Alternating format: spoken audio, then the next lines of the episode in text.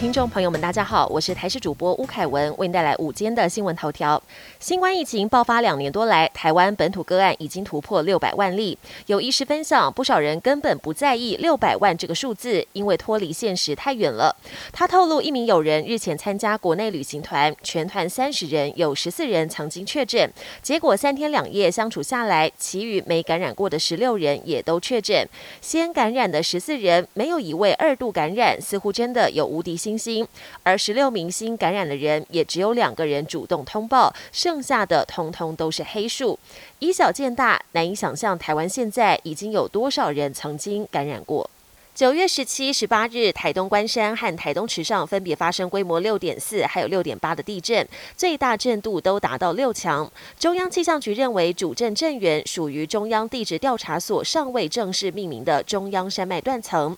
地调所表示，若有指示断层活动的新证据，会进行钻井等调查。而所谓中央山脉断层的深度尚未确认，钻井深度顶多只能数百公尺，不可能钻至数公里深去调查。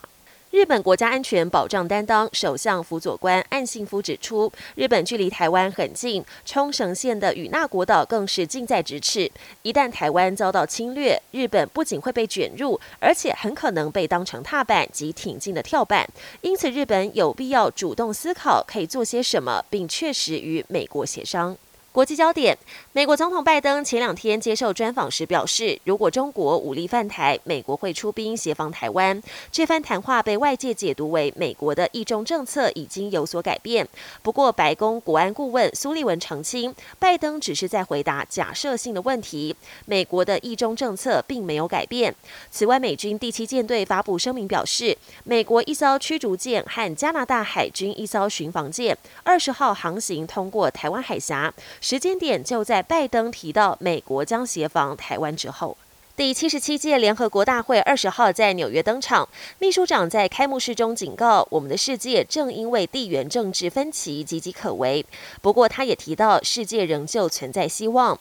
他敦促各国领袖，唯有合作对话才是前方唯一的路，因为没有任何势力或集团可以单独发号施令。本届联合国大会是疫情以来首度恢复实体举办，预料各国将讨论乌俄战争、气候灾难以及贫富不均等议题。乌克兰亲俄地区宣布将举办公投，决定是否加入俄国。目前由分离主义分子掌控的顿内茨克人民共和国、卢甘斯克人民共和国以及赫尔松跟扎波罗热部分地区，接连主张举办入俄公投。俄国外交部长乐观其成，表示这些地区的民众应该决定自己的命运。不过，白宫表示此举侵犯乌克兰主权，美国不会承认。法国总统马克宏也直呼此举相当可笑。乌克兰外交部长则表示，公投结果不会有任何改变。本节新闻由台视新闻制作，感谢您的收听。更多内容请锁定台视各节新闻与台视新闻 YouTube 频道。